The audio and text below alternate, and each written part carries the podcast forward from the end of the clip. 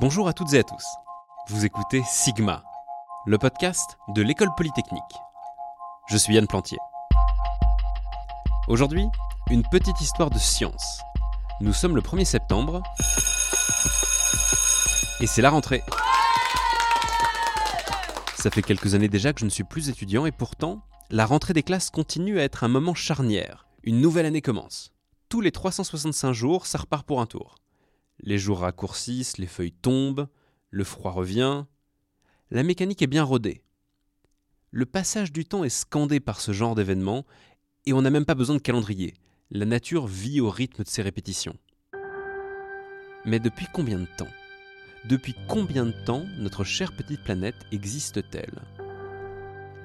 Ce qui est sûr, c'est qu'elle existait déjà avant qu'on invente le 1er septembre et le concept de rentrée des classes.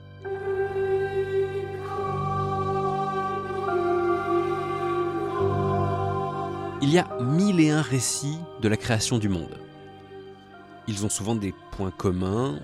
On commence à partir de rien ou à partir d'un chaos primordial. Et de ce chaos naît quelque chose d'harmonieux, souvent sorti des eaux. Le monde est clos et derrière tout ça, il y a souvent un ou plusieurs dieux créateurs.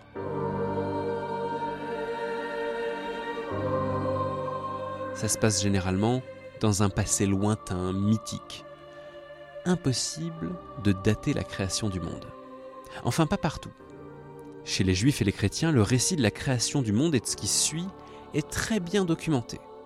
Ça commence avec le monde qui est créé en six jours, et le septième Dieu se repose. Le chronomètre est lancé, et cette fois-ci, il est précis.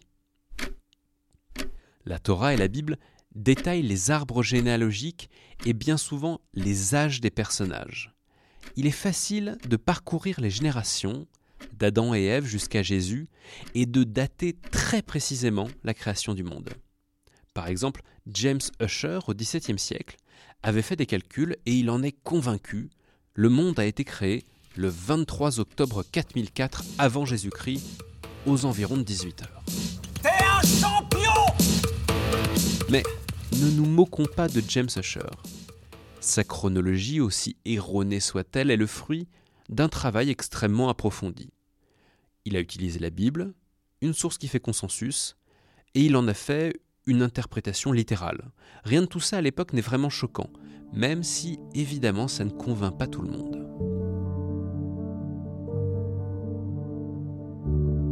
Le problème avec l'âge de la Terre, c'est qu'on ne sait même pas ce qu'il faut chercher les géologues s'enfoncent dans les strates rocheuses et étudient l'érosion des montagnes pour formuler des théories.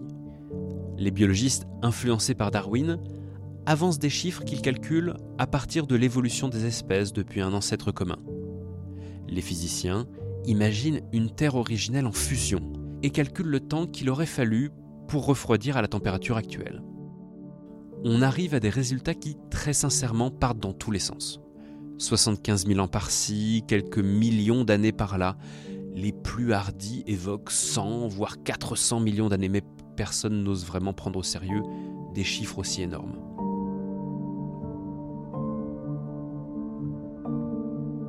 Et puis, en 1896, Henri Becquerel découvre la radioactivité et on comprend enfin où il faut chercher. La radioactivité, c'est quoi? C'est un phénomène naturel qui fait que des atomes lourds et instables se transforment en d'autres atomes moins lourds et plus stables en émettant des particules et des rayonnements.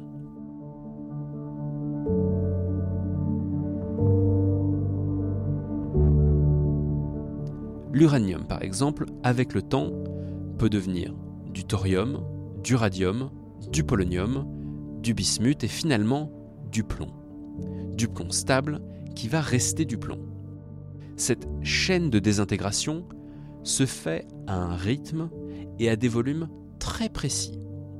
On peut donc mesurer la proportion de différents éléments dans un minerai et en déduire quand ce minerai s'est formé. On a notre chronomètre. Il ne reste plus qu'à trouver les plus vieux cailloux possibles et à voir ce que ça donne. On est remonté à 1, 2, 3, 4 milliards d'années mais bon, il y a encore un problème. La Terre bouge. Elle a un cœur, un manteau, une croûte, il y a une tectonique des plaques, des volcans. Les minerais ne sont pas stables. La Terre pourrait être encore plus vieille que les pierres qui la composent. Plus vieille que 4 milliards d'années.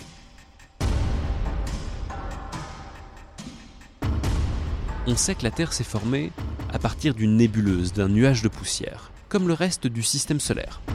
En fait, quand on cherche l'âge de la Terre, on cherche à savoir quand le nuage s'est transformé en planète. Et la réponse ne se trouve pas vraiment sur Terre. Certaines pierres ne se sont pas regroupées avec d'autres pour former les planètes. Elles sont restées solitaires. Solitaires mais intactes. Elles ont en mémoire le top départ de la formation du système solaire, mais elles n'y ont pas vraiment pris part. Et elles sont donc en parfait état. Elles errent dans le système solaire et parfois elles nous tombent dessus. On les appelle les météorites.